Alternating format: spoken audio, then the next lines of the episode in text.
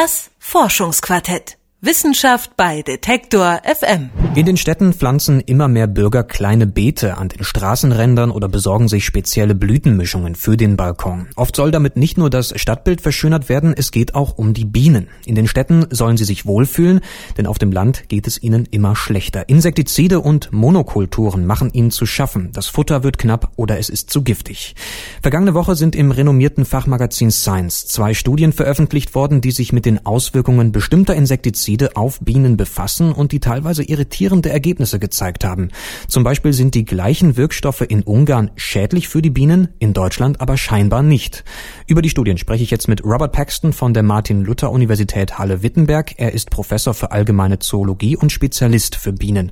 Mit seiner Arbeitsgruppe am Zentrum für integrative Biodiversitätsforschung IDIF hat Paxton vor wenigen Monaten wichtige Schlüsselgene der Bienen identifiziert, die für deren Immunsystem zuständig sind. Hallo, Herr Paxton.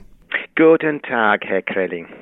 Die angesprochenen Studien, die beschäftigen sich ja mit den Auswirkungen sogenannter Neonicotinoide auf Bienen. Was sind Nicotinoide für Stoffe? Wo werden sie eingesetzt? Neonicotinoide sind neue Nicotinoide. Nicotinen kennen wir aus Zigaretten und Tabak. Und es ein Pflanzenmittel, das Pflanzen produzieren, um sich zu verteidigen gegen Insektenräuber und so weiter. Nun, Neonicotinoiden sind synthetischen Nicotinoiden, die wir produzieren können in einer Fabrik und einsetzen, um Pflanzen sich zu verteidigen gegen Insekten. Sie sind hochwirksam gegen vor allem Insekten und die sind eigentlich Nervengift. Sie stören die Nervenzellen von allen Insekten und deshalb funktionieren sie so wunderbar gut, weil sie auch in kleineren Konzentrationen wirksam sind gegen Insekten und vor allem für Pflanzen sind sie so ein naturnah Substanzen. Das bedeutet, die Pflanze kann solche Substanzen, Insektiziden, aufnehmen in sich von der Erde und die ganze Pflanze wird dabei verteidigt. Das bedeutet, die ganze Pflanze, den Halm, die Blätter, die Blüten und alles wird gegen Insekten verteidigt, weil diese Insektizide überall vorkommt. Es ist sogenannte systemisch. Nun, problematisch ist es, dass diese Neonicotinoiden gelangen auch im Nektar und Pollen. Und dabei kommt das Problem, weil Nutztieren, wie zum Beispiel Wildbienen oder Honigbienen oder Hummeln sammeln diese Nektar und Pollen und dabei könnten auch vergiftet werden. Und natürlich, das wollen wir nicht. Nun haben die beiden angesprochenen Studien genau diese Auswirkungen auf Bienen untersucht. Was wurde da genau untersucht in diesen Studien? Die beiden Studien haben Experimente im Gelände durchgeführt, realitätsgetreue Studien, genau wie Landwirtschaftler, wie Bauern diese Pestiziden verwenden, haben sie denn ihr Studiengelände behandelt. Die zwei Studien denn sind einerseits in Europa durchgeführt, in Großbritannien, Deutschland und Ungarn, andererseits in Kanada durchgeführt. Aber die zwei sind nicht die ersten Studien, die diese Vorangehensweise verwendet haben. Es gab schon 2015 in Südschweden ein wunderbar Studium, das gezeigt hat, dass anscheinend haben diese Neonicotinen keine Wirkung auf Honigbienen, allerdings auf Hummel ja.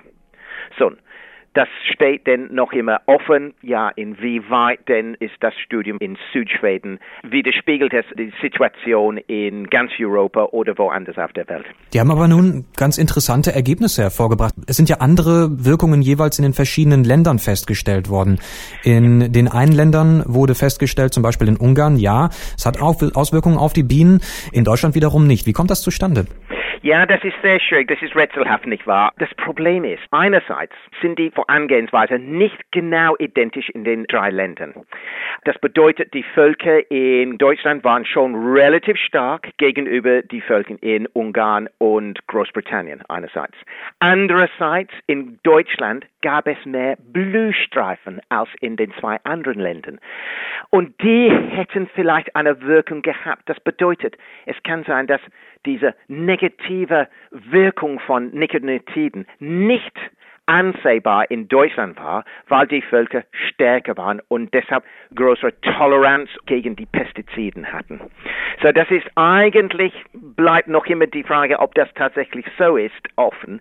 Das bedeutet, dass wir noch mehr Forschung durchführen müssen, um genau zu wissen, was sie sind, die Bedingungen, die erlauben, eine Negativwirkung von diesen Insektiziden zu haben und was nicht. Und natürlich, wenn wir wissen, was können uns helfen oder die Bienen helfen, sollten wir das einsetzen auch. Wenn diese Insektenschutzmittel für die Verwendung zugelassen sind, was ja offensichtlich der Fall ist, dann ist ihre Wirkung ja offensichtlich, und wir haben es ja auch schon bei Ihrer Zusammenfassung der Studien gehört, noch nicht genug erforscht, um eventuell hier ein Verbot einzuleiten, oder? Well, es gibt schon ein Moratorium in der EU für drei Neonicotinoiden auf drei Kulturpflanzensorten.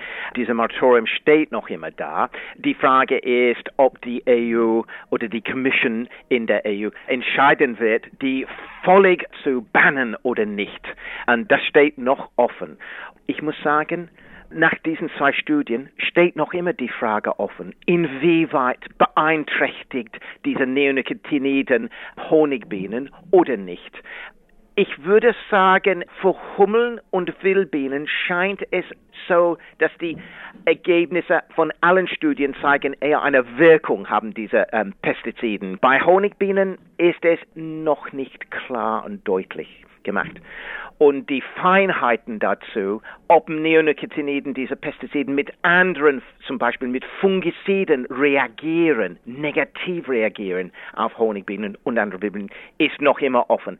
Da ist schon die Vermutung, dass hier eine Wirkung von zwei Substanzen eine Rolle spielt. Was ist Ihre persönliche Einschätzung? Sollten Neonicotinoide komplett verboten werden, bis wir besser verstehen, was sie verursachen? Ich möchte diese Frage nicht direkt beantworten, weil natürlich, um die landwirtschaftlichen Erträge zu bekommen, was wir haben heutzutage und so billige Essen zu haben, brauchen Bauern was zu verwenden gegen Insekten. Und die Frage ist, wenn wir Neonicotide nicht verwenden, was werden wir sonst verwenden? Alte Pestiziden, die vielleicht noch giftiger sind oder nicht?